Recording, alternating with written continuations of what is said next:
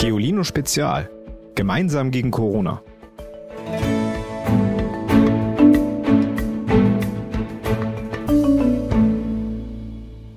Hallo, ich bin Mascha, ich bin elf Jahre alt und wohne in der Nähe von Hamburg. Wir sind gerade alle zu Hause, weil die Schule geschlossen ist und dürfen uns auch nicht treffen. Deswegen telefoniere ich schon manchmal mit ein paar Leuten aus meiner Klasse über WhatsApp Videoanruf, aber ich mache das nicht so oft wie manche andere aus meiner Klasse. Manche telefonieren jeden Abend. Ich mache das eher selten. Moin ihr da draußen. Ihr sitzt jetzt gerade in diesem Moment vor eurem Handy, Tablet oder Laptop und hört diesen Podcast. Ohne das Internet wäre das so nicht möglich. Und deshalb sprechen wir heute über das Thema digitale Welt. Denn vor allem in Zeiten von Corona wird unsere Welt immer digitaler. Was das für uns heißt, nach unserer Nachricht des Tages. Die kommt heute von tagesschau.de und lautet Corona-Falschmeldungen. WhatsApp schränkt Weiterleitung ein. Um die Verbreitung von Falschmeldungen einzudämmen, begrenzt WhatsApp die Weiterleitung von bereits oft geteilten Nachrichten. Damit reagiert Mutterkonzern Facebook auf das massenhafte Aufkommen von Gerüchten zu Corona. In der Folge zu Fake News erfahrt ihr, warum es so gefährlich ist, falsche Nachrichten zu verbreiten. Wenn ihr sie also noch nicht gehört habt, macht das gerne. Besonders auf WhatsApp haben sich falsche Meldungen zum Coronavirus sehr schnell verbreitet. Darauf reagiert WhatsApp jetzt. Vorher konntet ihr jede Nachricht an ganz viele andere Kontakte auf einmal weiterleiten. Das geht jetzt nicht mehr. Bekommt ihr eine Nachricht, die vor euch schon fünfmal weitergeleitet wurde, könnt ihr diese nur noch an eine Person auf einmal schicken. Ein Leben ohne Smartphone, Tablet und Computer ist für die meisten von uns sowieso schon unvorstellbar. Außer für die Arbeit nutze ich das Internet vor allem, um Serien und Filme zu streamen, meine Lieblings-YouTuberin zu verfolgen, hübsche Fotos auf Insta zu posten oder mich auf TikTok schlapp zu lachen. Das ist schon ganz nett. Aber gerade jetzt wären wir ohne das Internet ja völlig aufgeschmissen. Homeschooling, Homeoffice, Chatten per Video, alles nur möglich übers Netz. Aber was ist das eigentlich? Das Internet. Das Internet ist ein weltweites Netz aus Computern. Darin werden Daten über Kabel, Funk oder Satellit übertragen. Eine Nachricht, ein Foto oder ein Video, das wir verschicken, legt so rasend schnell tausende Kilometer zurück. Ungefähr 4,1 Milliarden Menschen sind heute Schätzungen nach auf der ganzen Welt mit dem Internet verbunden. Das ist mehr als die Hälfte der gesamten Erdbevölkerung. Hier in Deutschland nutzen rund 63 Millionen Menschen das Netz. Und von den 14- bis 19-Jährigen sind ungefähr 98 Prozent täglich online, also quasi alle. Am liebsten nutzen wir das Smartphone zum Telefonieren, um Fotos oder Videos zu machen, um uns Nachrichten zu schicken oder um etwas zu googeln. Auch Suchanfragen rauschen übrigens in Lichtgeschwindigkeit durchs Netz, zum Teil bis ans andere Ende der Welt. Dort stehen hunderte miteinander verbundene Rechner in einem Serverzentrum und bearbeiten die Anfrage. Sie durchsuchen alle Webseiten, die es im Internet gibt nach dem Begriff und schicken in Sekundenbruchteilen die besten Treffer an uns zurück. Kein Wunder, dass wir alle ständig im Netz abhängen. Das Internet eröffnet uns unbegrenzte Möglichkeiten. Und weil das Internet so wichtig ist, gilt ein Internetzugang seit einigen Jahren auch als Lebensgrundlage und als unverzichtbar. So ähnlich wie sauberes Trinkwasser oder Strom. Die Organisation UNICEF fordert darum auch, dass jeder Mensch auf der Erde Zugang zum Internet haben soll.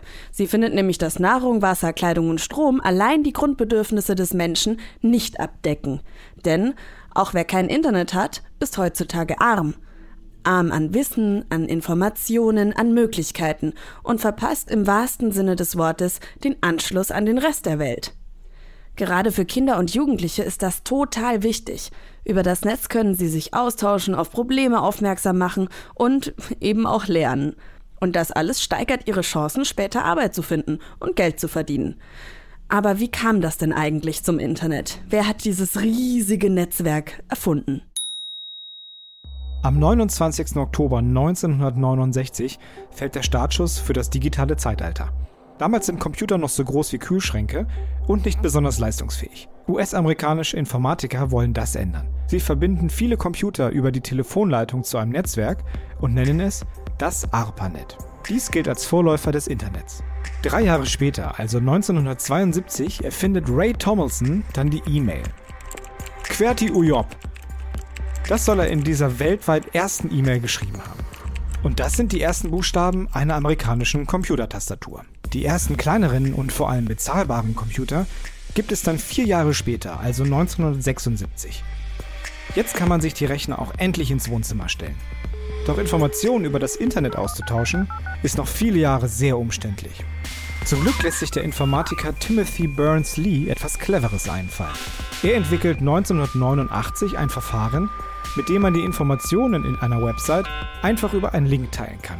Er nennt dieses Verfahren WWW, World Wide Web, Englisch für weltweites Netz. Ab 1989 kann man also Webseitenlinks verschicken und auf anderen Rechnern öffnen. Richtige Computer nutze ich kaum noch. Also ich mache fast alles auf dem Smartphone. Die sehen heute richtig schick aus, aber damals waren sie noch richtig klobig. Mit denen konnte man höchstens E-Mails abrufen und Webseiten aufrufen. Aber das war's dann schon. Kein Vergleich zu den Minicomputern, die wir heute in der Tasche tragen und mit denen wir so gerne in sozialen Netzwerken herumhängen. Das Internet hat übrigens nicht nur unser tägliches Leben verändert, sondern auch unsere Sprache. Wörter aus der Online-Welt sind in unsere Alltagssprache geschwappt. Wir klicken bei Insta nicht gefällt mir, sondern wir liken. Und wir geben auch keine Anfrage bei Suchmaschinen ein, sondern wir googeln natürlich einfach. Vor allem wir jungen Menschen erschaffen solche neuen Wörter gerne. Und das eben meist aus englischen Internetbegriffen. Was ich super spannend finde, dass wir solche Fremdwörter einfach in unsere Grammatik einbauen. Wir behandeln sie einfach so, als wären es unsere eigenen. Aus dem englischen Verb to like für mögen machen wir zum Beispiel ganz einfach eine deutsch klingende Form wir liken. Trotzdem fällt es uns manchmal schwer, per Internet zu kommunizieren, nämlich dann, wenn wir uns per WhatsApp im Chat oder per E-Mail schreiben. Denn dann fehlen nämlich der Tonfall, unsere Gesten und unser Gesichtsausdruck. Das alles ist für die Kommunikation aber total wichtig. Wenn jemand die Arme verschränkt oder die Stirn runzelt, weiß man gleich, oh, der fand das jetzt vielleicht nicht so gut, was ich gesagt habe. Aber wenn einer nur knapp schreibt, okay, weiß man nicht, meint er das jetzt beleidigt oder ist es wirklich okay? Ihr wisst gar nicht, wie oft mich das schon in Schwierigkeiten mit meinen Freundinnen gebracht hat. Aber zum Glück gibt's ja Emojis. Also schicken wir einfach ein Grinse oder ein genervtes Gesicht mit ersetzen so den Tonfall beim Telefonieren oder den Gesichtsausdruck, wenn wir uns direkt gegenüberstehen und jeder weiß, was los ist. Okay, aber zugegeben, manche Smileys können auch Missverständnisse verursachen. Wusstet ihr zum Beispiel, dass Japaner den Kackehaufen-Emoji als Glücksbringer zum Geburtstag verschicken? Bei uns bedeutet das ja wohl eher das Gegenteil. Aber zum Glück haben wir ja auch noch Videochats. Da können wir uns sehen und hören und dabei entstehen dann keine solchen Missverständnisse. Ich treffe mich zurzeit öfter abends mit Freunden. Ab und zu auch mit meiner Omi oder meinem Papa, der steckt nämlich gerade in New York fest. Danke, liebes Internet. Ohne dich wäre es nämlich echt blöd. Auch wenn es manchmal ein bisschen schwierig ist, weil man sich nicht so gut ins Wort fallen kann. Oder einen der andere manchmal gar nicht hört, wenn er selbst gerade redet. Naja, aber so lernen wir wenigstens, den anderen vielleicht mal ausreden zu lassen. Ihr chattet ja auch ganz fleißig per Video. Ihr habt mir erzählt, mit wem ihr gerade so per Videochat quatscht. Hallo, ich bin Justus, bin neun Jahre alt und mache gern FaceTime mit meinem Freund Henry. Und wir haben viel Spaß miteinander. Hallo, ich bin Lilly, bin elf Jahre alt und komme aus Hamburg. Wir telefonieren mit der Klasse über eine App und die heißt Microsoft Teams und die ist so ähnlich wie FaceTime. Da können wir uns sehen und besprechen die Hausaufgaben und kriegen neue auf. Hallo, ich heiße Maja, bin elf Jahre alt und komme aus Hamburg. Wir machen einen FaceTime-Anruf mit der Klasse und zwar auf iSurf mit Microsoft und der Lehrer sagt uns dann immer, wann wir das machen sollen, also wann wir uns treffen. Hallo, ich bin Rina, ich bin zwölf Jahre alt und wohne in Welden. Und ich und meine Schwester Orly skypen manchmal mit Oma und Opa und dann erzählen sie immer so, sie jetzt viel im Garten sind und wir erzählen, was wir jetzt so machen. Und ja, es ist halt trotzdem schöner, sie in echt zu sehen. Passend zu Emojis haben wir für euch ein richtig leckeres Rezept. Emoji-Pfannenkuchen. Ob es jetzt der Kackehaufen oder der Kussmiley wird, das überlasse ich mal euch. Das Rezept gibt's auf www.geolino.de. So, der Podcast ist mal wieder fast vorbei und das heißt Zeit für unseren Witz des Tages. Hallo, ich bin Kai und habe einen Witz für euch. Treffen sich eine Banane und eine Zigarette. Sagte die Banane, mein Leben ist schlimm. Meine Haut wird abgefüllt und ich werde aufgegessen. Da sagte die Zigarette, mein Leben ist noch viel schlimmer. Mein Kopf wird angezündet und an meinem Po wird genuckelt.